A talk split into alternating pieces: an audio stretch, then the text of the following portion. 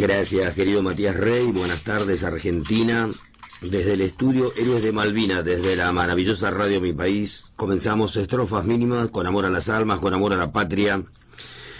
Contamos siempre la verdadera historia de Malvinas, que muchos no la quisieron contar. Hoy estamos desde Resistencia, Chaco, desde el pueblito de Villa Tirol, desde Villa Jalón, la hermana del héroe nacional Julio Romero, Susana Romero, y también está invitado el capitán Ramón Eduardo Argüello desde la base Manuel Belgrano 2, la base permanente, la base más austral de la República Argentina. Desde allí partieron las expediciones que lograron llegar al Polo Sur. El capitán Ramón Eduardo Argüello y su dotación. Vamos a estar en contacto en minutos, así que por aquello de primero las damas, te saludamos, querida Susana Romero, coordinadora nacional de la Escuela Malvinizadora de la Unión Tontoas. Buenas tardes, Susana, ¿cómo te va? Eh, buenas tardes, eh, Gustavo, y a la audiencia, y y un escuchar a, un a nuestro héroe con sus testimonios, como coordinadora, escucharle a cada uno con sus testimonios, porque para mí es importante para conocer la historia. Y eso es lo que no, como pueblo no, no tiene que fortalecer los testimonios de cada uno, lo que, lo que quedaron en Malvinas y lo que volvieron. Y eso es lo que a mí me, me emociona mucho de de poder estar acá hoy y, compartir esto y escucharlo lo más importante para mí. Al querido Julio Romero le tocó quedar en Malvinas custodiando nuestro suelo patrio. Vos sos la hermana de él, aparte él es de la comunidad Cuón, como vos. Honramos siempre a los pueblos originarios. Y también estos héroes que están en el continente blanco que están custodiando nuestro suelo patrio le doy la bienvenida, querido capitán Ramón Eduardo Argüello, en nombre de todos los que hacemos estrofas mínimas. Buenas tardes, mi capitán, ¿cómo le va? Hola, ¿qué tal? Buenas tardes. Mucho gusto poder participar de esta entrevista. Allí está la estación meteorológica donde hay personal militar, personal civil. ¿Cuál es la función específica, más allá de la soberanía que están ejerciendo ustedes sobre nuestro suelo patrio? ¿Cuál es la función específica que cumplen ustedes allí? Este, bueno, nosotros tenemos dos funciones principales. Eh, una es brindar todo el, apoyo logístico y sostenimiento acá a la base antártica, ya que las condiciones meteorológicas son extremas y demanda, demanda mucha, mucha actividad y mantenimiento lo que es la parte de instalaciones. Este, también eh, cumplimos eh, una función que es de apoyo a todas las actividades científicas. Acá en la base hay un laboratorio, que es el Laboratorio Multidisciplinario Belgrano 2, donde se realizan distintos estudios. Y bueno, nuestra misión es brindarle el apoyo al personal científico en las distintas actividades o salidas que tiene que realizar a distintos puntos para la recolección de muestras y demás estudios. Esas serían las dos principales actividades y bueno, y una tercera actividad no menor que conformamos eh, dos patrullas de rescate que en caso de que suceda algo dentro de nuestro sector de responsabilidad, bueno, las dos patrullas se alistan y concurren al, lugar del, del, siniestro, ¿no es cierto?, que haya, que haya sucedido. ¿Y por cuántos hombres está eh, compuesta la dotación que está permanente allí, mi capitán? Nosotros ahora eh, la dotación está integrada por 25 personas. 25 somos en total. ¿Qué temperatura está haciendo eh, en este momento allí? ahora están haciendo menos 26 grados bajo cero. Tremendo. ¿Y cómo es el clima ese que hace tantos meses de día y tantos meses de noche? ¿Cómo, es el... Eh, eh, eh, por ejemplo, hoy, en este instante que estamos dialogando con usted desde aquí, desde Buenos Aires, allí como que es de noche, es de día. Ahora en este momento es de noche. nosotros estamos terminando lo que era la parte de invierno. Sí que es cuando tenemos los cuatro meses eh, de noche. Y bueno, ahora hay una pequeña claridad entre las 8 de la mañana y las 5 de la tarde, que día a día se va a ir incrementando hasta el 21 de septiembre, este, que ahí teóricamente a partir de ahí eh, iniciaríamos los cuatro meses de día, o sea, las 24 horas de día. Yo le quiero agradecer infinitamente al coronel, jefe de prensa de, de nuestro ejército argentino, del Ministerio de Defensa, porque hizo posible esta comunicación con ustedes. No tenemos conciencia realmente de lo valioso, de la actividad tremenda, fecunda que hacen ustedes eh, cotidianamente en ese lugar más este el, el, tema de trasladarse, de permanecer ahí, ¿cuánto tiempo le corresponde a cada uno de ustedes permanecer en el continente blanco, mi capitán? Eh, nosotros eh, permanecemos acá en la base eh, por 12 meses, es un año, un mm. año que se viene acá a la base, nosotros llegamos en el mes de enero, sí. 23 de enero, y estaremos aproximadamente ahora hasta el 23 de enero del próximo año. Bien. Eh, lo está escuchando mi capitán. La hermana del héroe Julio Romero, caído en Malvinas, ella es la, la coordinadora nacional de la Escuela Malvinizadora. Eh, ¿Le querías hacer alguna pregunta, Susana, al capitán Ramón Eduardo Argüello? Eh, estoy un poco emocionada porque hmm. siempre he escuchado y he hablado en la escuela, se habló mucho de lo que era tal, dónde están y, vez me toca como hermana y con y hablar con alguien tan importante allá y a la cual en vida hay que darle las gracias por, por el ser patria. Sí. en de tierra y es y un orgullo y me gustaría preguntarle las familias cuando están muy alejadas se comunican porque yo veo también un programa del ejército cuando están todos y extraño también a la familia, pero la distancia, pero sé que con ustedes son, son muy importantes porque están haciendo patria en ese pedacito.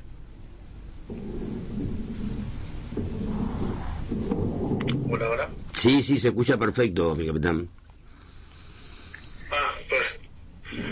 Este, bueno, respondiendo ahí a la, a la pregunta, eh, sí, nosotros mantenemos contacto vía internet ya sea por, por WhatsApp, eh, videollamada, este, con la familia, eh, ya que es un es una parte importante, ¿no es cierto?, para nosotros el poder el poder estar acá, el principal punto de apoyo, digamos, y de sostenimiento para poder estar acá. Así que por suerte, bueno, la tecnología y los enlaces satelitales nos permiten estar conectados a través de internet, ya que acá no llega ninguna línea telefónica este, para poder tener datos. Si no es a través de, del Internet satelital sería imposible. Capitán Ramón Argüello, esa base fue fundada el 5 de febrero de 1979. Este, vemos cómo todas las potencias están invadiendo permanentemente nuestros territorios de muchas maneras, de múltiples maneras, ¿no? nuestra plataforma continental avasallada, ya sabemos todo lo que están haciendo en las Islas Malvinas, desde siempre quieren ocupar ese lugar antártico en el que ustedes están haciendo tajantemente, abiertamente la soberanía, ejerciéndola como corresponde con actividades científicas, con, con actividades tan tremendas como estar pensando en un futuro mientras las demás potencias, este, algunas cuestiones podrá responder usted, usted hace la carrera militar, pero las que pueda responderlo, ¿cómo, ¿cómo nos preparamos nosotros como país para poder luchar contra todas las potencias que van a tener un gran, un gran problema con el agua dulce, que nosotros sí lo tenemos? Entonces, eh, ¿cómo se va a hacer el tema de la defensa de ese lugar? eh, ante el avasallamiento de todas las potencias que vienen cada vez más este, ya de manera abierta, ¿no? Sin disimular más nada, por supuesto. Este, bueno, acá lo, lo que es la Antártica, la Antártida está regido por, por un, por un, ¿cómo se llama? Eh, por un decreto ¿no es cierto?, en donde los, países eh, que están acá en Antártida participan y respetan todas las reglamentaciones que, establece este tratado antártico. Sí. Este, lo que se establece en el tratado antártico, que bueno, todos los países que estén acá haciendo permanencia en la Antártida lo lleven adelante con el fin de apoyar a todas las actividades científicas, ¿no? Sí. Si bien extraordinariamente uno ocupa su lugar, eh, está, está con el fin ese de apoyo, de apoyo científico. Mire, capitán, le voy a pasar los saludos. Roberto Calinger desde Tarragueira, ahí cerca de Bahía Blanca. Daniel Roble desde Salta. Mario Gómez desde el Distrito Federal. Miguel Figueroa desde Mar del Plata. Juan Carlos Alderete desde Río Grande. Él tiene su programa de radio en, Río Grande, eh, Malvinas en primera persona, eh, Santorio Claudio, que también de aquí de Distrito Federal, Nicolás Lowy de Mar del Plata, bueno, después seguiremos dando los otros saludos, así que recibanlo usted y toda la dotación, es un orgullo muy grande lo que ustedes están haciendo, eh, querido capitán Ramón Argüello. ¿Qué actividades tienen programadas ahora en estos días de las que puedan compartir con nosotros los que no tenemos realmente cabal idea, más allá del orgullo que nos da saber que ustedes están representándonos a 40 millones de argentinos? ¿Qué actividades, qué actividades programadas tienen para estos días que nos puedan compartir? Eh, bueno, las, actividades que estamos por empezar ahora, sí sí o sí. Sí. Este, están iniciando con un periodo de, instrucción para refrescar todos los conocimientos que nosotros adquirimos antes de venir acá a la Antártida.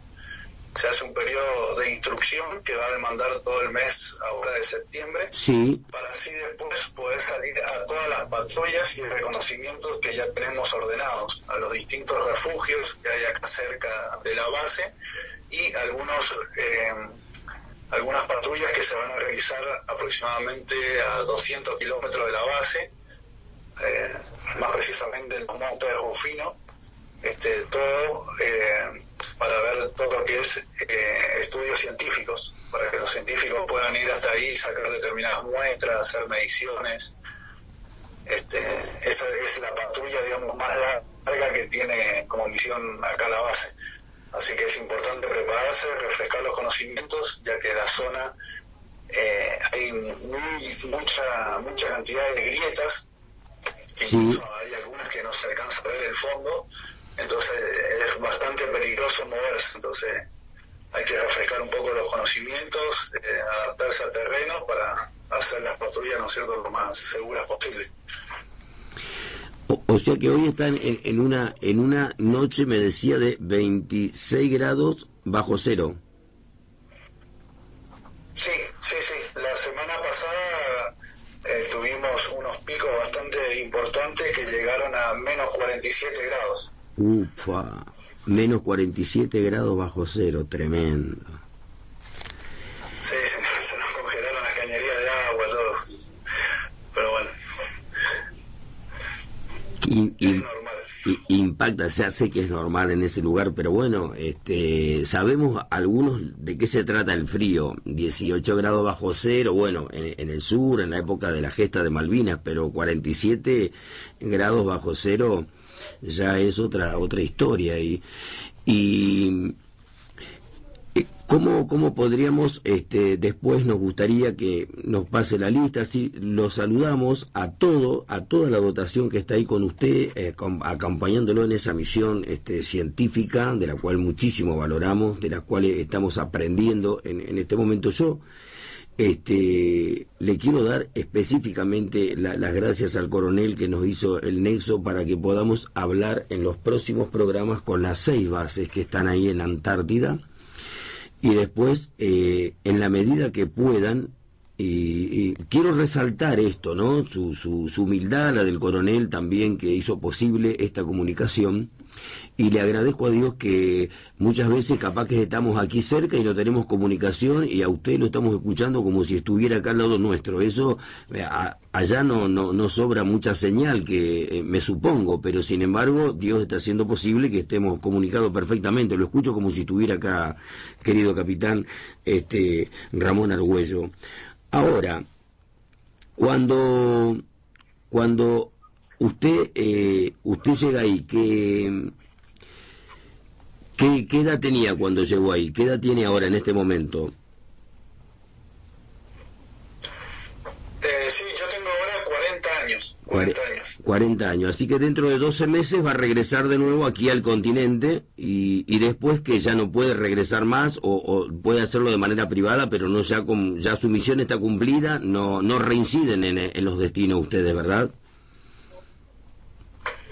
Este, nosotros una vez que terminamos la campaña, no inmediatamente al próximo año, porque ya, digamos, ya está organizado el relevo nuestro, sí. pero el próximo eh, uno se puede se puede anotar como voluntario para, para volver a venir al, eh, acá a la, a la, Antártida, ¿no es cierto? En base también a las necesidades que necesita ahí el Comando Conjunto Antártico.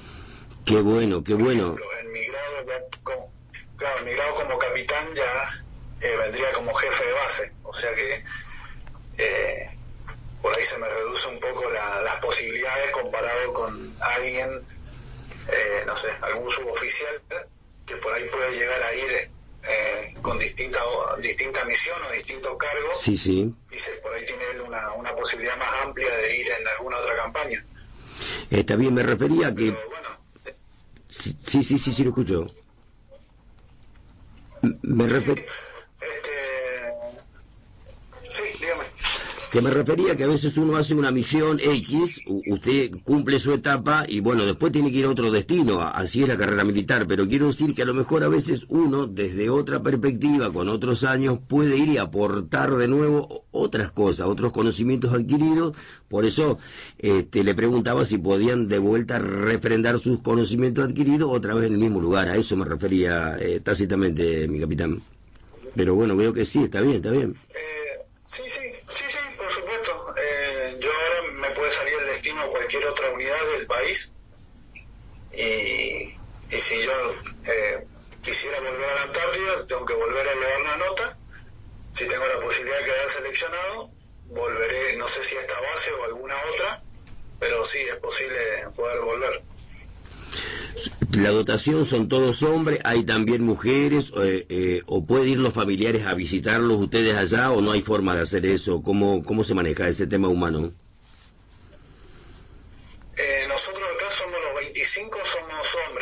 Ya. No hay, no hay personal femenino, femenino. En, la base. Bien, bien.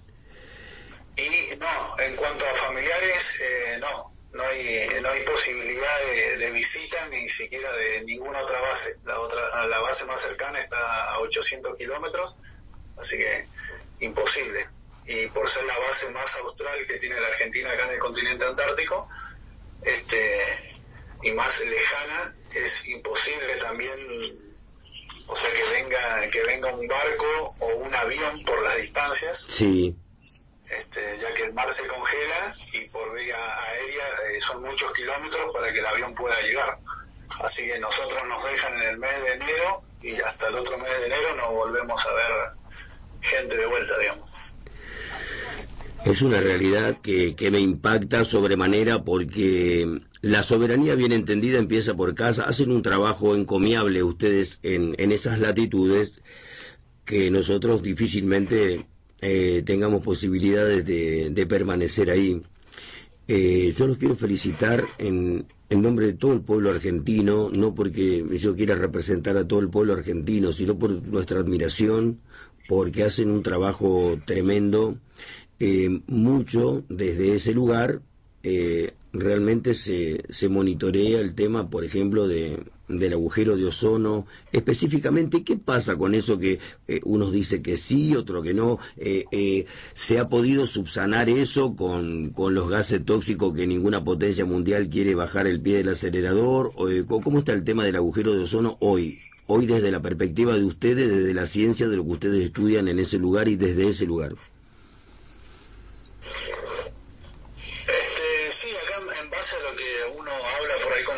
científicos que están acá en el laboratorio, eh, teóricamente la, se está cerrando, digamos, la, el agujero de la capa de ozono se está cerrando. De a poco se está cerrando. Y bueno, es también uno de los principales estudios que realizan acá, eh, lanzando unos globos. Se lanzan unos globos con unas ecosondas. Sí. Eh, eso lo realizamos todo, lo realizan ellos todos los, los miércoles. Hoy lo realizaron a la mañana y bueno, ese globo y la ecosonda sube hasta la atmósfera, aproximadamente hasta 30 kilómetros, y, y va midiendo, va midiendo eh, todo eso. y, bueno, en base a eso, teóricamente, eh, está más el, el agujero de la capa de ozono estaría cerrándose de a poco. Ah, buenísimo, eso es una buena noticia. El, equivalente a, a, qué provincia argentina o a, cuántas provincias sería la superficie eh, total de nuestra Antártida argentina?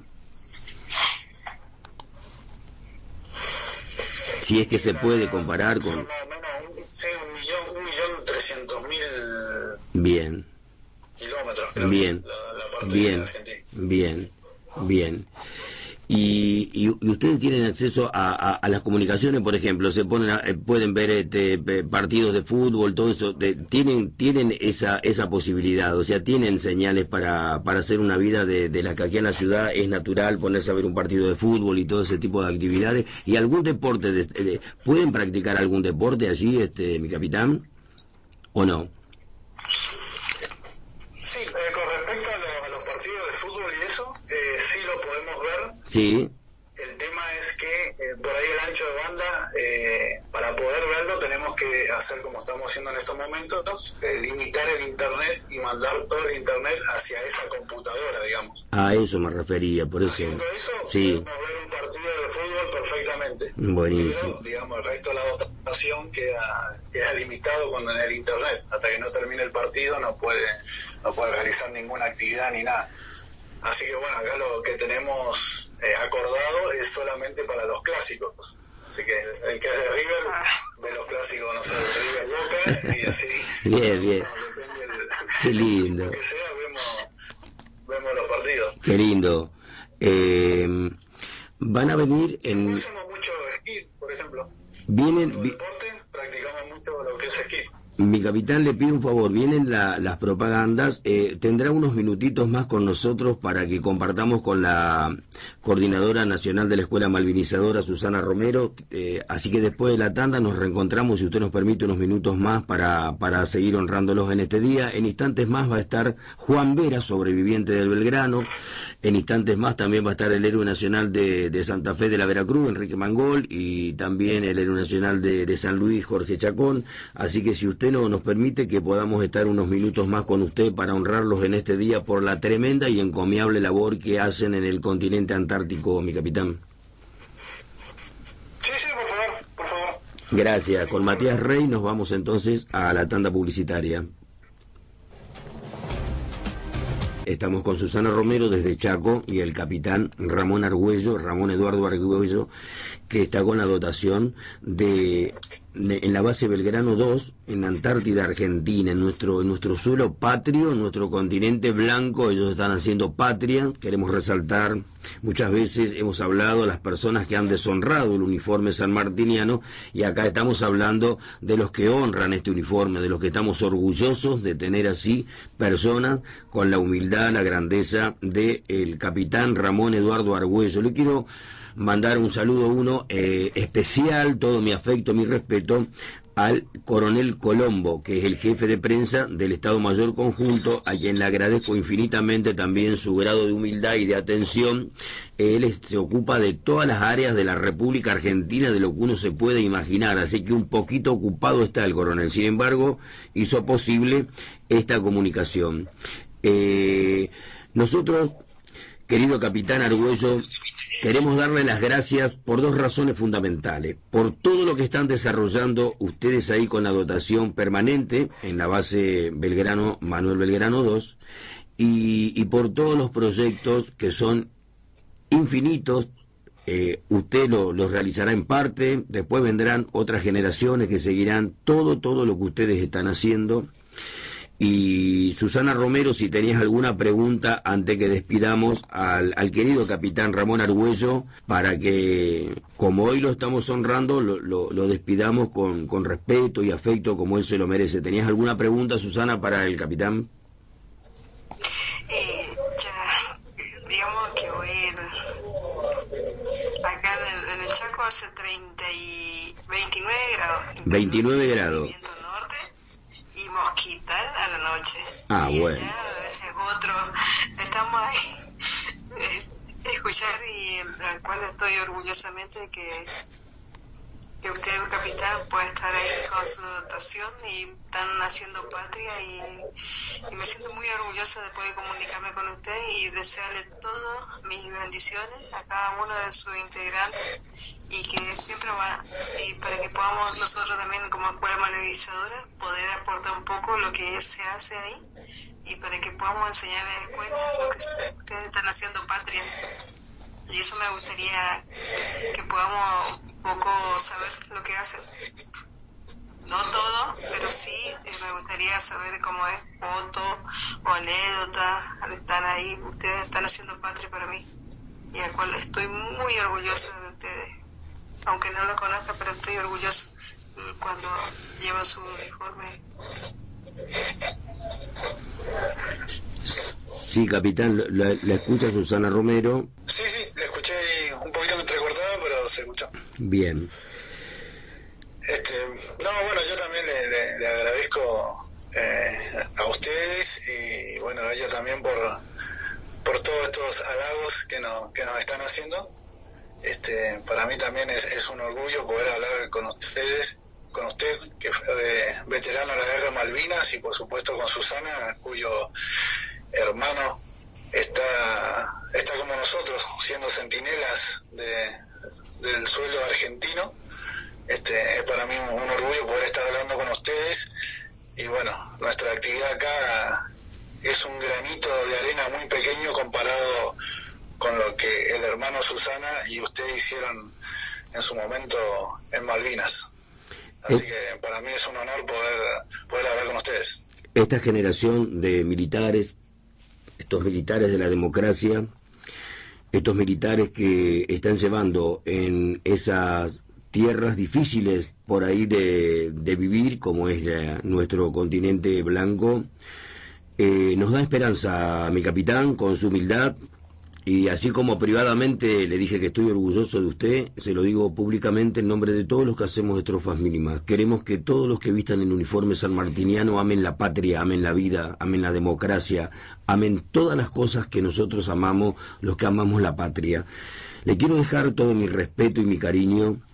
En minutos más, querido capitán Ramón Argüello va a estar desde Santa Fe Enrique Mangol, el, sargento Chacón desde San Luis y un sobreviviente del Belgrano, Juan Vera, un héroe con una humildad tremenda. Así que supongo que el otro mes vamos a estar en, en, contacto nuevamente. Yo le quiero dejar a usted y a toda su dotación, en minutos más, si Dios quiere, lo vamos a estar nombrando a uno por uno. Y le dejo este abrazo, mi respeto y el, el, abrazo de todo el pueblo argentino. Orgullosos estamos de toda esa patriada que hacen ustedes, con ese sacrificio inmenso de estar 12 meses fuera de sus hogares, fuera de sus hogares y, y haciendo lo que muchas personas este, ni se les ocurriría siquiera hacer. Ustedes eligieron esa profesión, es lógico, pero es bueno honrarlo, porque las cosas buenas hay que decirla en vida. Después no sirven para nada los mausoleos ni todo ese tipo de cosas. Quiero dejarle un vivo a la patria en nombre de todos los que hacemos estrofas mínimas. Este saludo uno con todo mi respeto, capitán Ramón Eduardo Argüello. Eh, que Dios te bendiga, que Dios te ilumine y a cada uno de los que están contigo en ese lugar, nuestro abrazo, nuestro reconocimiento. Hasta pronto, hasta siempre. Te dejo toda mi gratitud por este contacto, por tu gran humildad. Que Dios te bendiga siempre, capitán Argüello. Bueno, muchísimas Fue un orgullo para mí poder hablar con ustedes y bueno, quedo a disposición para lo que necesiten. Muchísimas gracias. Con la maravillosa cruz de palo que es el himno de la Unión Tontoas, cuando Matías Rey, cuando el querido Matías Rey lo disponga, vamos a despedir a este capitán de nuestro ejército argentino, orgullo de la nación, Ramón Eduardo Argüello y a toda la comunidad argentina que está haciendo patria en este lugar. Viva la patria siempre. Hasta pronto, mi capitán. Presentamos a dos personas que queremos muchísimo. Uno sobreviviente del Belgrano, otro del héroe nacional desde Santa Fe de la Veracruz, el querido Enrique Mangol y Juancito Vera. Juan Vera, héroe nacional sobreviviente del Belgrano, te damos las buenas tardes en esta, en esta noche de Buenos Aires. ¿Cómo te va? Bienvenido. Acá de la capital de Malvinas, de Ushuaia. Qué maravilloso. ¿Cómo está el clima ahí, Juancito? Fresco. bastante fresco. Eh, recién hablábamos con la base Marambio, la, la, base Belgrano 2, y bueno, nos contaba el querido capitán Argüello que estaba haciendo ahí este 26 grados bajo cero. Este, y, y te está escuchando una persona que te quiere muchísimo, todos te queremos, te admiramos por tu gran humildad. Así que se pueden saludar. Enrique Mangol te está escuchando el héroe nacional Juan Vera, si lo podés saludar desde Santa Fe, así después comenzamos el diálogo con él.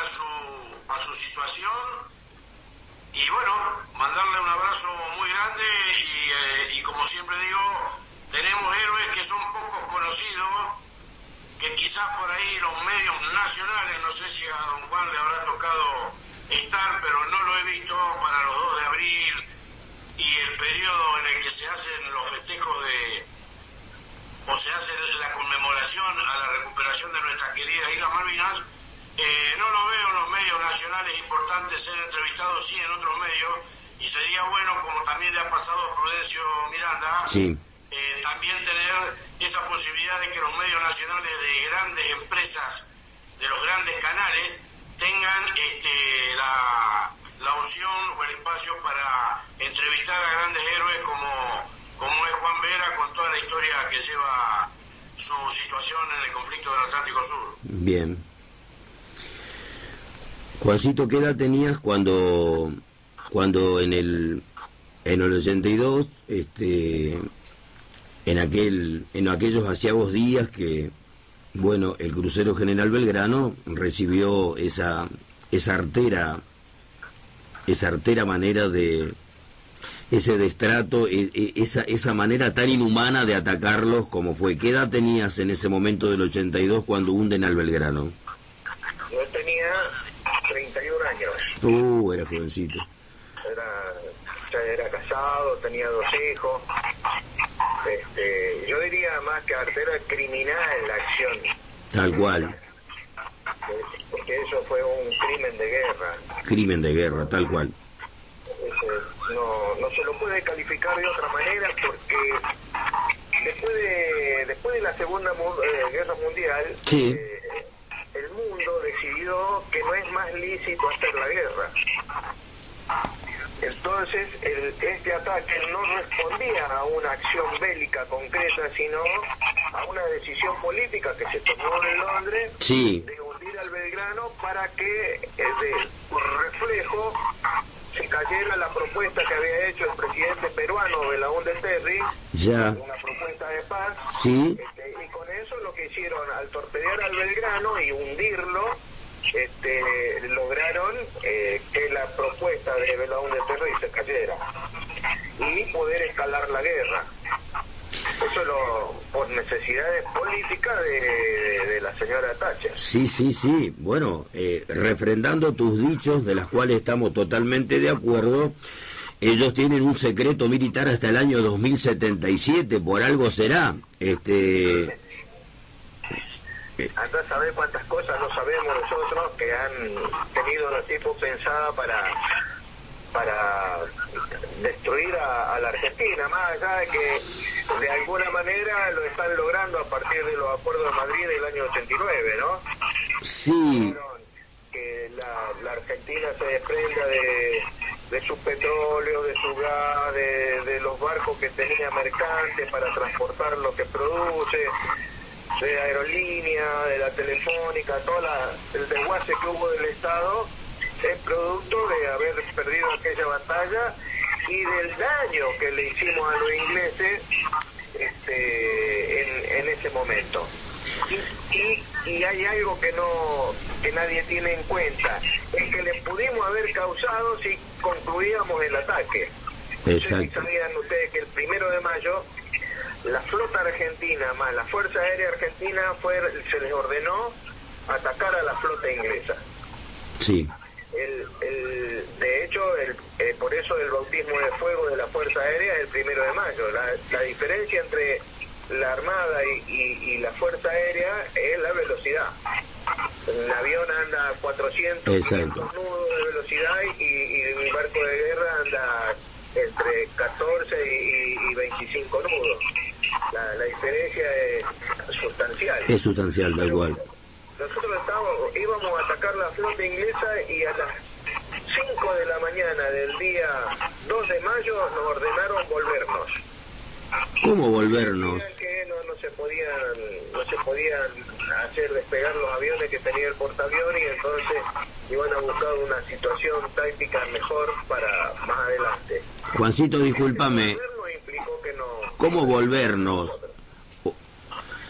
Ah, ustedes entonces tuvieron que, cuando, cuando a ustedes, ahí hay un tema eh, sustancial, eh, ustedes entonces estaban regresando, no es que estaban entrando al TOAS.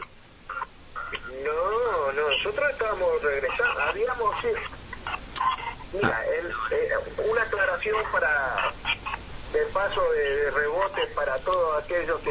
Sí, sí, querido, sí, sí, queremos saber bien cómo fue, por eso estamos hablando con vos, Juancito, conocemos tu, tu, tu mentalidad, tu manera de explicar, por eso te convocamos para honrarte en primer lugar y para que quede claro porque esto que vos estás contando, eh, muchas de las personas, aunque te parezca increíblemente eh, loco, a 40 años de la gesta muchas personas no saben esto que estás hablando en este momento. Es sustancial eso que estaban regresando porque reciben la orden de regresar. Mirá vos qué locura, ¿no?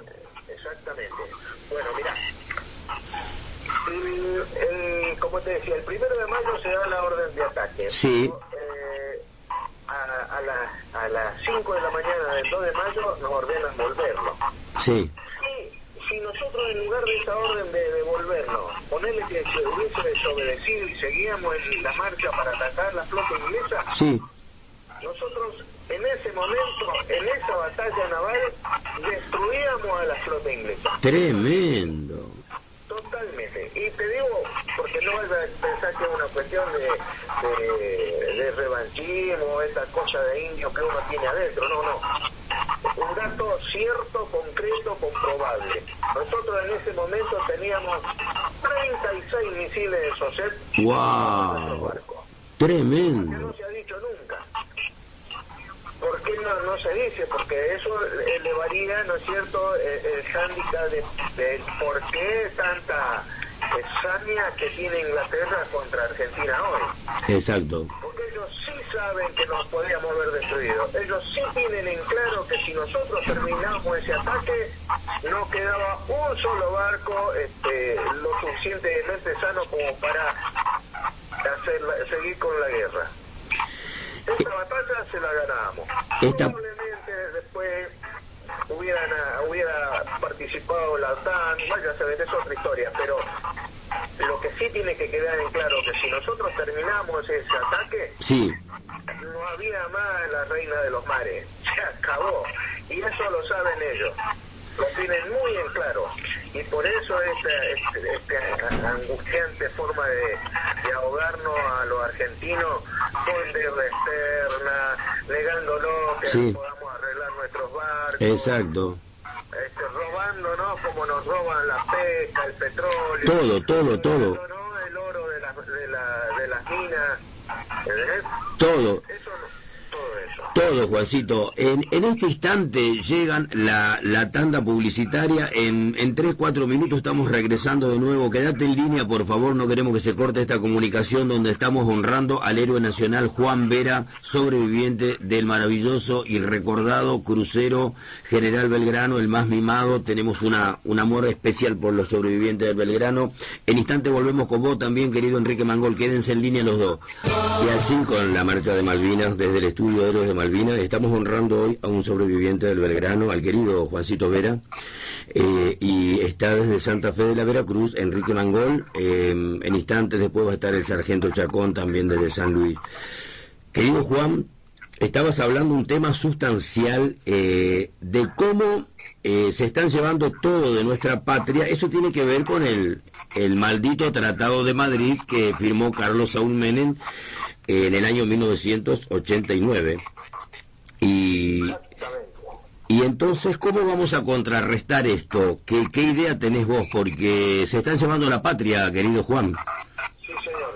Mira, eh, la solución es sencilla si hubiera patriotas en el Congreso. Muy bien. No simples cobra sueldos mensuales. Eh, lo digo con todo respeto, Sí, ¿no? sí. porque están ahí porque uno los votó. Pero uno no los vota para que se enriquezcan, los vota para que resuelvan los problemas que tiene la nación y obviamente el, el problema que tienen los argentinos. Vos tenés hoy que el 50% de pobreza y el 12% de indigencia. Qué Es un país que produce comida, es una vergüenza. Es una vergüenza. Bueno, es lo que nos pasa. El- el- la solución del tema de fondo para dejar de discutir con, con Chile, viste que ahora andan con... Otra vez, ¿cuándo no? Con 6.000 kilómetros, cua- 6.000 kilómetros cuadrados es lo que pretende Chile. 6.000 kilómetros. ¿Sabes cuánto tiene apropiado Inglaterra? Dos millones de kilómetros. Digo, y de eso no decimos nada. Eso estamos todos los años pidiéndole ahí que por favor venga y se siente así negociamos la soberanía. En vez de reclamar que nos devuelvan lo que es nuestro, Exacto. la integridad territorial, no, vamos a discutir soberanía. Una disputa que impuso Inglaterra en el año 65 con la resolución 2065. Esta resolución tiene dos puntos muy, muy claros y muy clave. Uno es que había una situación colonial. Bueno, pero si hay una situación colonial y se quiere terminar, el paso siguiente es devolverle a los colonizados su integridad territorial. ¿Eh? Además de las libertades que les corresponden, Sí, como, como seres humanos, está dispuesto en la- el segundo punto de la Carta de las Naciones Unidas, Sí. habla de los derechos humanos y del derecho que tienen los humanos a tener su propio territorio. Y después la resolución 1514 que establece con claridad meridiana que para que un pueblo sea libre tiene que ser con su integridad territorial. Resulta que cinco años después de esa resolución, Sí. y después de, de un año del alegato del, del embajador Ruda, este, nosotros aceptamos que, que, que se me- ponernos en calidad de pares con Inglaterra para discutir la soberanía. es una locura. Una, bueno, pero es- y hace 56 años que estamos mamando de esa teta. Bueno, pero ¿qué pasa? También acá tenemos... Pueblo sufriéndola Sí. y los señores que están de, de la Cancillería para arriba Exacto. eh, tomando whisky en, en Nueva York Exactamente. en otro lugar de eso. Bueno, Exactamente. Así como en la época de Menem se regalaban los ositos de peluche, ahora hay algunos presidentes que se olvidan de poner el mapa de las Malvinas cuando se hace el, mata- el, el- el- el mapa político, etcétera, etcétera, etcétera. Y también les recuerdo, más allá de la 1514 y la resolución 2065, les recuerdo a los chilenos que cuando quieran hablar de la 6000 este, y de todo lo que quieran hablar, que devuelvan la Lennon, la Picton y la Nueva, que nos avasallaron hace unos años, pero independientemente de eso, acá hay un tema tácito, eh, querido Juan, y eso sí hay que hablarlo. El Tratado de Madrid, si Menem no lo firmaba, les iba a costar mucho a los ingleses hacer lo que hicieron porque hubo el desmantelamiento de las Fuerzas Armadas y desde el lugar desde donde se humilló a la flota inglesa, que fueron las seis bases del litoral marítimo patagónico, vos fijate que la, hicieron desaparecer. Vos fijate, ese lugar de donde se las humilló y lo hicieron desaparecer. Tiene que ver con esto que estás exponiendo con toda claridad vos, ¿no? no hay ninguna duda, pero bueno, ahí está el problema que el problema que tiene la Argentina Sí, es capital federal y los que la habitan. No voy a hablar de- del jujeño o del santacruceño que se fueron a vivir a, a- capital. Sí, entiendo, entiendo. Porque acá no pueden. No hablo de eso. No hablo de eso. Hablo de aquellos que desde 1806 vienen este, chupándole la media a, a, a la iglesia, haciéndole el trabajo sucio de la- que es la entrega y que es no hacer lo que se debe. Yo me preguntaba cuál es la solución. Sí. La solución es desechar los acuerdos de Madrid. Es el principio de solución. exactamente. Y, y el segundo paso para poder recuperar nuestra integridad territorial es ir a las Naciones Unidas y plantarse allí y decirle, mire, se descubrieron las Malvinas, que los ingleses, el otro día hubo una uruguaya que felicitaba a Inglaterra porque John Davy había encontrado las Malvinas en 1591. 70 años antes había ido un gallego, sí. Andrés de San Martín, y la había no solamente descubierto, sino que la había cartografiado. Sí. Ese mapa de Andrés de San Martín, que fue uno de los que fue de la, de la expedición de Magallanes, sí, sí. se hizo en, el 28 de julio de 1520 se hizo ese mapa. Tremendo. 60 años después, porque en julio del 82 lo encontraron al mapa, que muestra de manera indubitable la pertenencia de la isla al Reino de España. Clarísimo. son argentinas. Vos sabés que ese papel nunca se ha presentado en las Naciones Unidas para decir, devuélvanme lo que es mío, devuélvanme las tierras, devuélvanme los mares, porque son míos, acá están los papeles que indican que son míos. Bueno, eso no se ha hecho. Y se sigue insistiendo y con mucha fuerza cuando vos escuchás hablar al embajador Filmo, habla de los espacios marítimos circundantes, violando la letra de la disposición transitoria primera de la Constitución Nacional. Ese hombre, ese embajador, hoy, habla todas las veces que se le ocurre en contra de la Constitución y no hay ningún periodista, no estoy hablando de vos, que le, que le recrimine porque no dice espacio marítimo correspondiente, es lo que dice la cláusula transitoria. Bueno, Aquí estamos, tenemos Cipallo representándonos sí. ante el mundo. Bueno, nosotros nos preguntamos desde Estrofas Mínimas, desde los otros programas hermanos que siempre estamos hermanados, como 1982 Prohibido Olvidar de Enrique Mangol, que a continuación él tiene sus preguntas para vos, y Juan Carlos Alderete, que también en Río Grande hace su programa este, Malvinas en primera persona. La pregunta es esta. Si nosotros si nosotros no somos capaces de luchar por la soberanía, pero ejerciéndola, nadie lo va a hacer por nosotros. Nosotros le hemos dicho las cosas desde este lugar y nos hemos preguntado, y en el programa anterior nos preguntamos, ¿para qué está la Comisión Malvina? ¿Cuál es la función del señor Daniel Fimus? ¿Qué es lo que hace el señor Hofer? ¿Qué es lo que hace el señor Esteban en el Museo de Malvinas? Hacemos estas preguntas, querido Juan, pero es la primera vez que alguien nos habla con toda esa integridad desde el lugar de invitado, en este caso como vos, que sos un héroe nacional, que habla sin dobleces, sin vuelta, y también queremos honrar a Roberto Basilio Baruso, que habla del mismo idioma que hablas vos, y Pedro Prudencio Miranda, que hablan así, pan pan y al vino vino. Me parece que si no hablamos las cosas claras, nunca vamos a recuperar nuestras Islas Malvinas. Enrique Mangol te está escuchando el querido Juancito Vera, héroe nacional, a quien estamos honrando en este día desde el estudio Héroes de Malvinas, porque no solo es un sobreviviente del crucero general Belgrano, sino que es un hombre que no le tiembla la pera para contar las verdades, por eso hoy especialmente lo estamos honrando, así que si, si tenés una pregunta o las preguntas que vos tengas para él, querido Enrique Mangol. No, sí, por supuesto. Lo que lo bueno que entramos en un terreno en el cual muchas veces uno este, trata de no de no llegar, que es el ámbito político. Sí. Dadas las situaciones. Mientras, mientras este Matías Rey en unos instantes va a, otra vez a restablecer la comunicación con. Sí, sí, sí. Este sí lo que empezaba a desarrollar Mangol, este tema de cuidar de la política. Sí, sí. los políticos son mandatarios nuestros. Exacto. Ellos tienen que obedecer lo que nosotros decimos, no hacer lo que se les ocurre. No tenemos por qué rendirle pleitesía a ningún político. Eso se negó en 1813 a todos aquellos sinvergüenzas que le meten la mano al bolsillo a uno. Sí. Entonces, en 1813 se eliminaron los títulos de nobleza y demás. ¿Y por qué ahora nosotros, yo le tengo que decir, señor tanto, señor, cuidarme la lengua sabiendo verdades? No, esto es lo que nos pasa. Y bueno, lo entiendo muchas veces porque vos tenés un medio, tenés que la pauta, ¿me entendés? Si hablas mal de un tipo de esto, en tu programa hablas mal de un tipo de esto, mañana te quedaste sin pauta y vos tenés que llevar la... No, no, no, eh, Enrique, ojo, yo no soy traductor, en minutos más vamos a restablecer la comunicación.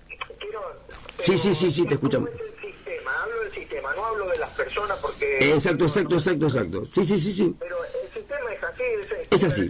¿me ves? Y también... Y y- prebendario. Y dentro, y dentro del Congreso y dentro de, de- del lugar de, de la Cámara de Diputados, el lugar donde se toman las decisiones de la patria, siempre están trabajando para la corona inglesa en todos los gobiernos de turno, todos estos cipayos, por eso pasan las cosas que pasan.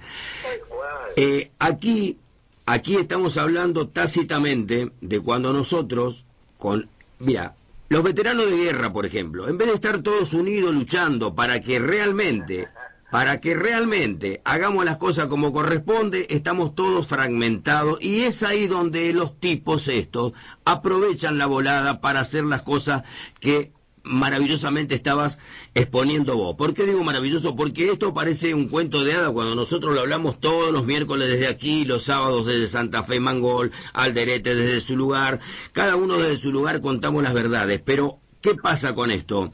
No encontramos la receptividad porque los tipos, una vez que agarran un puesto político, no les interesa más ni la causa Malvina, no les interesa nada. Eso es lo que pasa, porque hay muchos veteranos de guerra que tienen responsabilidades institucionales. Bueno, ya vemos, por ejemplo, eh, algunos cómo han obrado y entonces, qué distinto a cómo obras vos, a cómo obra Roberto Basilio Baruso, como obra Pedro Prudencio Miranda, qué casualidad que ninguno de los tres que nombré, Juan Vera, Pedro Prudencio Miranda, Roberto Baruso, no están en la Comisión Malvina, jamás fueron convocados. ¿Por qué? Porque saben que los tipos se van a plantar firme y van a hablar las cosas que estamos hablando en este momento. Es así, Juancito. Yo, yo, mira, eh, no soy militante de la causa.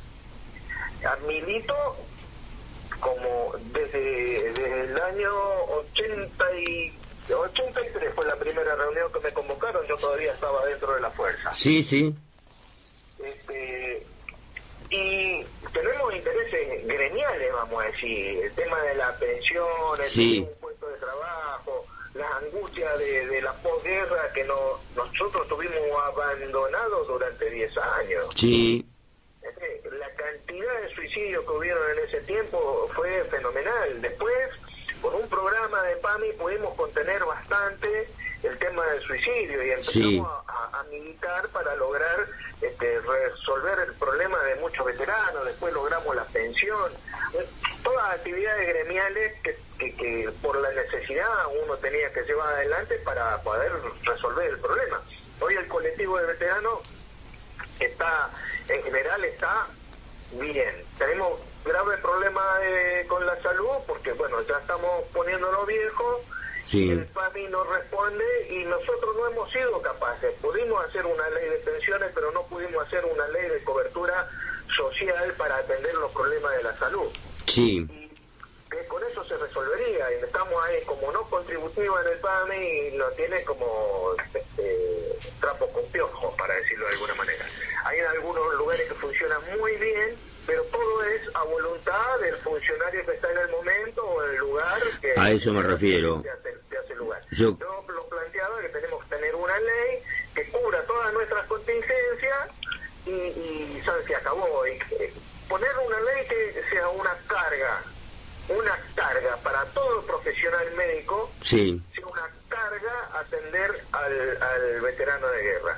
Y después que haya un- una carta a- abierta a través de una tarjeta, de esa, como las tarjetas de crédito, para resolverle el problema a todos, que le cobre al PAMI o al Estado la prestación que hizo, pero que no pueda esquivarle el bulto de dejarte tirado en la calle porque este, no cubre PAMI o no tiene una cobertura social del veterano totalmente. personal de cómo se podría solucionar a mi, a mi modo de ver. Y eso se hace una ley y a partir de la ley eh, todo profesional médico este, tiene la obligación de atender al veterano y se acabó el problema. Después cuando va a cobrar eso, no se va a fundir ninguno por atender a un veterano, eso es seguro. Si es un buen profesional, mucho menos.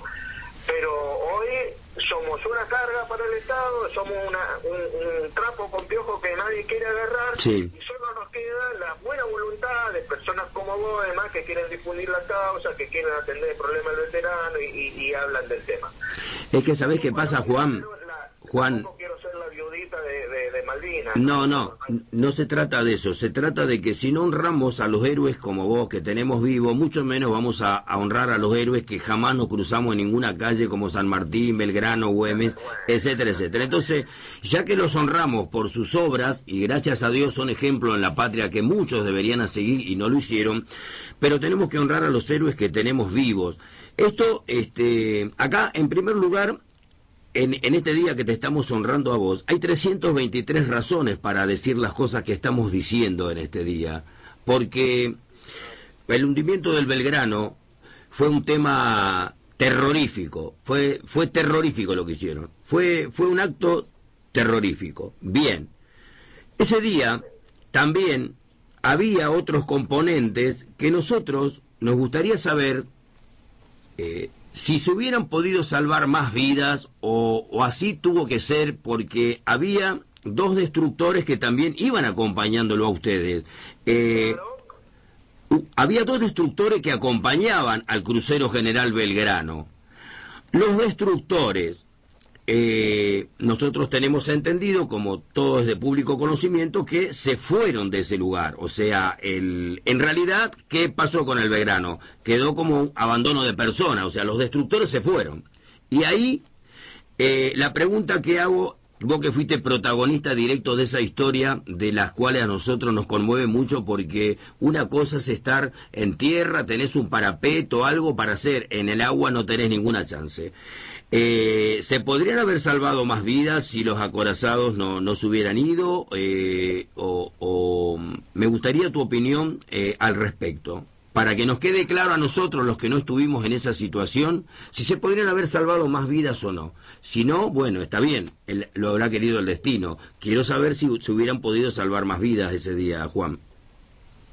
Sí, si vamos a la voluntad divina, se fueron los que se tenían que ir si vamos a la condición humana y, teniendo un conocimiento acabado de lo que es, yo soy mi especialidad, sí. Eh, es una especialidad que sabe de qué se trata a cuando se habla de hacer la guerra. Bien. Nosotros, nuestra función es asesorar al comandante sobre la situación táctica y decirle cuál es la mejor arma para utilizar. Bien. ¿Cómo hacerlo? Ese es el, rol de eh, mi especialidad en el barco, asesorar al comandante, con lo cual tenemos muy en claro cómo se usan las armas, todas las armas, y cómo se usan los sensores, todos los sensores que tiene, sensores estoy hablando de sonar, radar, este, y además la información de inteligencia para, para utilizarlo. Sí. Bien. Dicho esto, quiero para, para pararme en un lugar. Eh, los destructores sí. nos abandonaron y no cumplieron con la doctrina. Yo tuve un problema con uno de los comandantes porque yo dije esto en un, reportaje que me hizo Clarín alguna vez. Sí. Este, y planteé este tema que hay 23 hombres. Sí. Son los que me duelen a mí, son estos 23 que murieron después del hundimiento. Porque del, del barco, del crucero Belgrano, desembarcamos 393 no, perdón, 793 hombres vivos. Bien. Desembarcamos 793. Bien. Quedaron en el crucero 300, como, como la de las termópilas. Bien. 300 quedaron en el crucero. Porque es, es, lo que se puede contar. Nunca más encontramos ningún otro cuerpo. Esos 300 se fueron con el crucero. Pero en las balsas subimos 793. De esos 793, 23 murieron en las balsas. Algunos porque tenía alguna herida o estaba quemado. Sí. Por el fuego que, se había podido escapar del fuego que lo, que lo abrazó eh, en las bajas cubiertas. Sí. Este, y subió a la balsa y bueno, después eh, falleció. Y algunos murieron solamente de frío. ¿Eh? Por este, esto que me dice un térmico, el desbalance térmico que, que, produce el agua helada. Bueno, esos 23, sí. yo le hago cargo a los comandantes de esos 23. Hay comandante del crucero y hay comandante del destructor Buchar y hay comandante del destructor Piedra Buena. Son los únicos responsables de esas 23 muertes. A ellos le hago cargo. Estás hablando que... Eh, estás, estás hablando tácitamente que ni el Luis Piedrabuena ni el Buchar cumplieron con la doctrina establecida.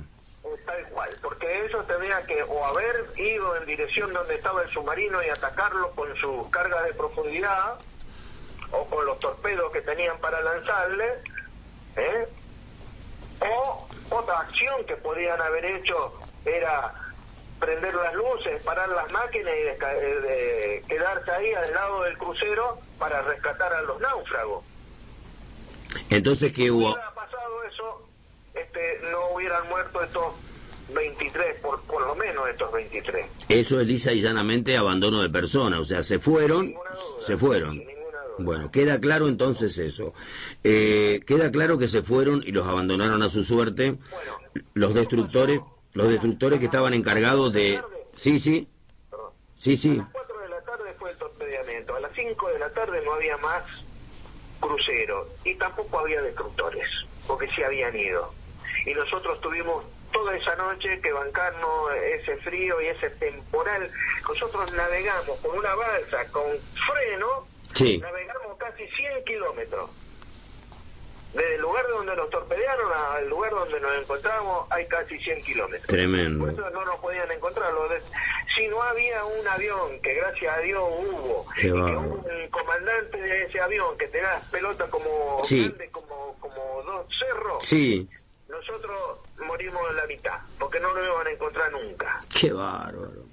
Tremendo lo que hizo ese avioncito de, de, reconocimiento. y, mirá, ¿por qué lo digo? Porque este, se quedaban hay una situación que cuando los aviones empiezan a, tienen gastan combustible sí. le llaman lotería lotería 1, 2, 3, 4, 5 bueno ellos estaban en lotería eso quiere decir que le alcanzaba o sea cada una de esas loterías para llegar a un aeropuerto diferente tremendo bueno se entraron a quedar sin la posibilidad de llegar hasta Río Grande ¿eh? y aún así siguieron buscando. Y en la última pierna que hicieron a, contrapelo del sentido común sí sí. se puede tener el tipo le preguntó a su tripulación si estaban dispuestos a bancársela y de última se tiraban al mar para, para que los rescaten a ellos también. Tremendo. El asunto era encontrarnos. Y bueno lo hicieron se jugaron. Se la jugaron. La tripulación se jugó se le jugaron. sí no podía decir otra cosa porque el comandante comandante es dueño y señor de vida y obra lo que pasa dentro de su, de su, de su nave, ¿no? En, nave de guerra. Bueno, igualmente tuvo la voluntad de, esa tripulación y el tipo se jugó y nos encontró. Y gracias a eso estamos nosotros acá hablando después. Gracias a Dios, gracias a Dios, este, vienen en este momento viene la, la, la, tanda publicitaria, vamos a recuperar la línea con Enrique Mangol. La verdad que gracias a Dios que tenemos vivo un héroe como vos y no como esos tipos que eh, no cumplieron con la doctrina y hoy los escuchás hablar y son más Rambo que Rambo. La verdad que da, da pena, da pena realmente esas personas que hicieron abandono de personas y hoy son unos Rambos tremendos. Pero estamos honrando hoy al héroe Juan Vera, quien nos honra con esa humildad y esa firmeza y esas convicciones que realmente nos llena de esperanza. En segundo volvemos con vos, héroe de mi patria. Y seguimos desde el estudio Héroes de Malvinas con el héroe nacional, Juan Vera. Y si nos estás escuchando, Enrique, llamanos al, WhatsApp de la radio porque me estoy tratando de comunicar y no hay forma de, de, yo comunicarme con vos. Si me estás escuchando, por favor, llama al WhatsApp de la radio. Así hacemos este tramo con el querido Jorge Chacón y Juancito Vera, que lo estamos honrando hoy al sobreviviente del Belgrano, este héroe nacional con la humildad de los grandes. Eh, no, no se pudo salvar más vidas porque, como hablábamos con, con el querido Juan, eh, de esos 323 héroes que murieron en el 82 por la soberanía de nuestras Islas Malvinas, se podría haber hecho más cosas, pero bueno, este, el Buchar y el Sobrar y el Piedra Buena, perdón, eran los encargados de custodiar al Belgrano, pero se retiraron de esa escena, se fueron. Eh, no siguieron la doctrina establecida y así este, murieron personas que se podrían haber evitado su muerte. Juancito, hoy a 40 años de la gesta de Malvinas, eh, seguir luchando con las mismas ganas, con la misma fuerza, con las mismas condiciones, eso realmente es maravilloso. Me duele mucho que no esté en línea Enrique Mangol porque él te admira muchísimo como yo te admiro y te queremos por esa manera tan directa de ser que vos tenés, que vas directo al hueso sin anestesia. Hemos hablado de cómo se puede recuperar la soberanía de nuestras Islas Malvinas y vemos que no quieren hacer lo que se debe hacer. Y entonces, ¿cómo va a seguir esto, querido Juan? ¿Van a seguir con el desmantelamiento de nuestra patria hasta el final, hasta sangrarnos? ¿Cómo es esto? Sí, sí, tenemos problemas serios. Miren, nadie, se quiere, nadie quiere jugar, porque eh, veteranos de guerra somos 22.000. Bien. Ahora, militantes de la causa no hay tantos lamentablemente lo digo, ¿no? Y no pues pasar factura y nada. Es una realidad de la Argentina. Nosotros teníamos una sociedad, hoy tenemos otra. Sí. nos cambiaron el sistema educativo, nos han cambiado, nos han trastocado todos los parámetros con los cuales yo tengo, ahora mira, el lunes cumplo 70 años. Bien. Este, y fue una escuela en que me enseñaron Malvinas, me enseñaron la marcha de la bandera, me enseñaron el himno. Eso lo llevo. A mí me conmueve el himno. No tengo una voz horrible y una entonación peor. Entonces yo grito el himno, ¿verdad? pero porque me sale de adentro. Bien. A mí me conmueve un desfile, esa, esa, marcha me, me conmueve cómo lo conmueve a aquellas personas que, este, como decía este hombre Barullo, sí. este, son gente de bien. Bien. Este, que cuando tuvo que hacer lo que había que hacer lo hizo, sin dudarlo. Sí. Aún con miedo, pero hizo lo que tenía que hacer. Totalmente. Como tanto otro que hay este, en la patria. Nosotros este, en el barco no tenemos nada para hacer ni mostrar cuestiones personales porque salvo ayudar a algún algún compañero más, pero este, nosotros en los barcos somos equipo. En, en, la tierra se pueden ejercer individualidades, pero en los barcos somos equipo. Eh, y a mí cuando lo escucho hablar a estos hombres, las vivencias que han tenido, a mí me conmueven, porque la verdad que yo cuando volvimos del crucero, yo me presenté voluntario para ir a Malvinas porque quería, yo me quería probar, yo no sé si soy capaz de bancarme que me tiren de, frente, no lo sé, todavía hoy, a esta altura del partido. Es una deuda que me va a quedar porque no hay posibilidad de, otro enfrentamiento. Fui voluntario en el 78 cuando iba a haber el conflicto con, con Chile este, y no pasó nada. Después del 82, este, también tenía el barco no iba a salir porque estaba en, reparaciones y yo pedí ir a otro barco. Y bueno pero se dio como se dio. Y acá estamos. Y, y además yo tengo una carga digo son esos 23 pero también son el resto de los 600 sí. que quedan ¿me entendés? Que, que, que murieron por la bandera, murieron por su madre, murieron por la patria. Sí. Y me indigna ver que el, el, staff político que se ha creado a partir del año 82, la única cosa que hacen es el beneficio propio. Sí. No, no, no hay una sola ley de la nación, ni una sola ley provincial que haya salido por iniciativa de un político. Totalmente. ha salido por la fuerza del mangazo que uno ha ejercido, que ha potenciado, pero nunca ha habido un reconocimiento. La primera vez que yo escucho que va a haber un reconocimiento a los veteranos de guerra es lo que hicieron el 14 de junio de este año. Pero vamos a hacer un reconocimiento a los veteranos, un año de reconocimiento. 40 años después, ¿a vos te parece?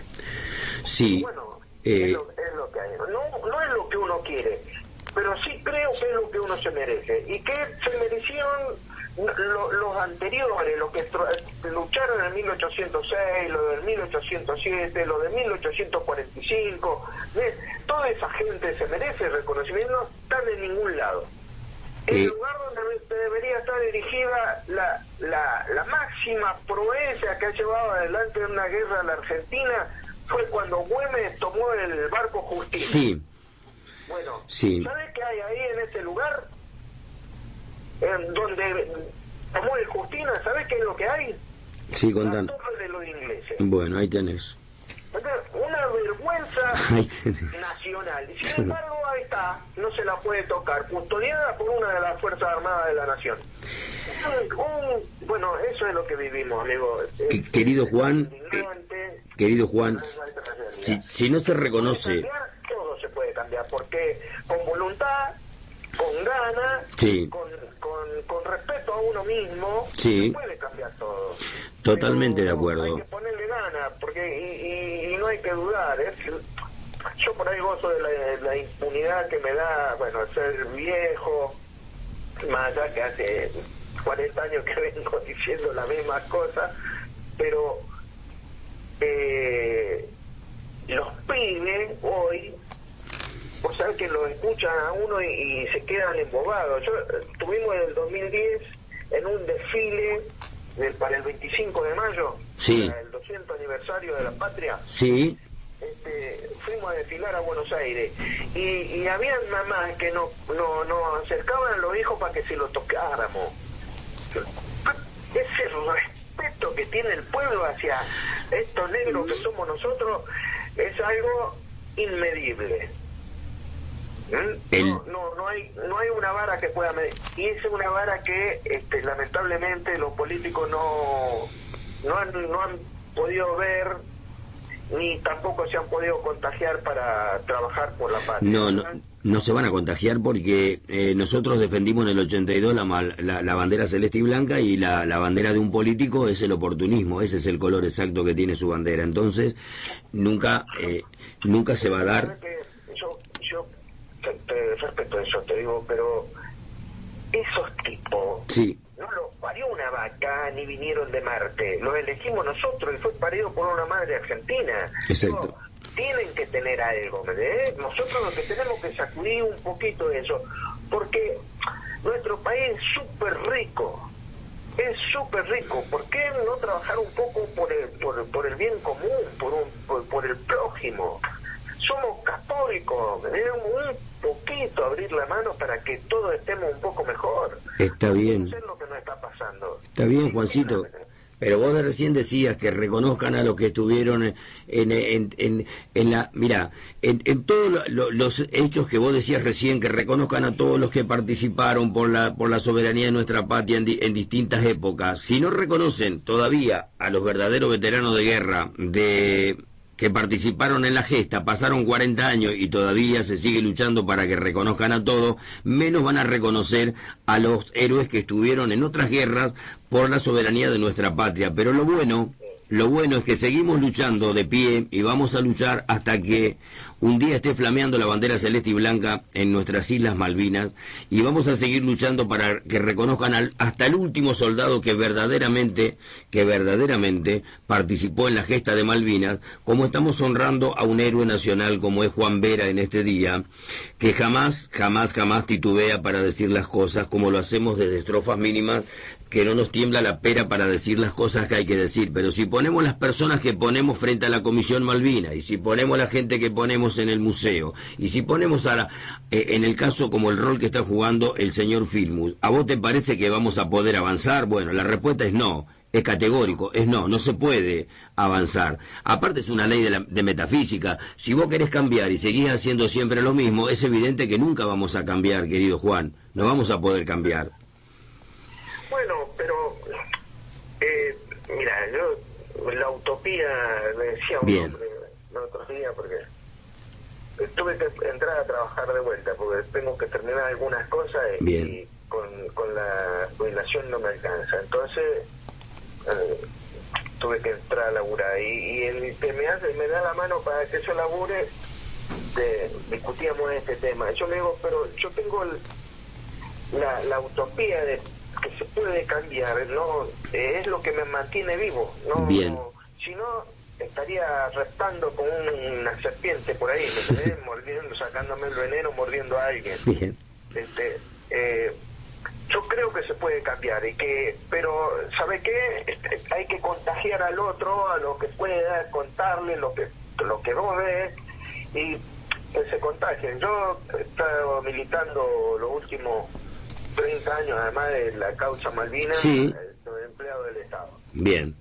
Y nosotros hemos logrado hacer movilizaciones de 6, 7 mil personas, conocidas todas, Sí. una por una y habladas una por una, así de frente como, bueno, Sí, sí. supuestamente estamos hablando nosotros. Por ¿no? supuesto, por supuesto. con- de manera presencial. ¿Mm? Conocidos de todo, eh, ninguneados por algunos, y con el tiempo se adquirió la confianza y pudimos movilizar a, a- a toda la administración Bien. y pudimos encaminar ciertas cosas Bien. que después se han caído porque viene otro y, y te engaña y te miente y ha vuelto esto de decir que todos los gremialistas son corruptos. Es como decir que todos los cristianos este, son este, eh, eh, Sí, entiendo, decían entiendo. la muerte a los judíos o como que todos los judíos le decían la muerte al cristiano. Eso no existe. No se puede generalizar, no. Sí, bueno, entonces, pero yo creo que se puede cambiar eh, y trabajo por eso y traba y, y me parece que la forma de, de- de cambiar es poder decir lo que uno piensa Sí, siempre. ser el dueño de la verdad Totalmente. este, y, y abrir un poco la, la, la oreja para escuchar al otro y a ver qué tiene que para decir y a ver de poder debatir la- porque yo tengo mi forma de ver las cosas vos tenés la tuya y, y Sí. cada cual tiene la suya Sí. pero si nos juntamos y, y logramos poner objetivos este, comunes Sí. este, podemos trabajar sin ser amigos, sin ser compañeros, sin, sin, sin ser vecinos, podemos trabajar por objetivos comunes. que Totalmente. Pero ahí está la clave. Acá hay una, una codearse permanentemente, ¿me? Para, para ser uno solo nada más y que los demás no existan. Este, a lo que nos han arrastrado, ¿no es cierto? El salve que si es que pueda, Totalmente. no te metas, ¿me entendés? O sea, yo digo, el no te metas de los 70 y, y el sálvese quien pueda de los 90 es la moneda que ha forjado la juventud que tenemos. Exactamente. No, Y no podemos buscar mucho ahí, pero yo creo que limando y, y- y siendo consciente y siendo coherente con uno mismo, no decir una cosa y hacer otra, este, puede ser que cambie el futuro. Yo tengo cinco hijos, amigo, cinco hijos. Este, nunca hablé con mis hijos, ni de Malvinas ni de nada. Ahora, este, con toda modestia lo digo, ¿eh? creo que ha sido un ejemplo para ellos porque eh, no he escuchado ni una voz disonante de los buenos pibes que son. Aparte de soy el papá, ¿no? Pero eh, mi mujer creó buena gente y eso a mí me alcanza. A mí me gusta lo que estás diciendo. Para nosotros, este, fuiste un referente de escuchándote todos estos años con la coherencia que luchaste, dijiste cosas que otros no se hubieran animado a decir. Y me remito a lo que decías en el párrafo anterior de que no se necesita ser amigos ni vecinos. Eh, los que echaron a los ingleses en 1849 en la vuelta al obligado no eran ni vecinos ni amigos, amaban la patria, como el gaucho Rivero, como los que amamos la patria, como los que tenemos que luchar. Podemos disentir en todo lo que vos quieras, pero acá el asunto es hermanados, eh, defender esta bandera, los que, los que amamos la patria con verosimilitud, y sobre todo con amor a las almas, porque yo me supedito a lo que vos dijiste recién. No hace falta ser amigo. Acá lo que esto no es un club de amigos. La causa nacional, por sobre todas las cosas, no es un, un club de amigos. Esto acá lo que hay que defender la patria, la plataforma continental que mientras acá se hacen los distraídos vienen los barcos extranjeros y se roban toda la riqueza de nuestros mares y todo miran para el costado.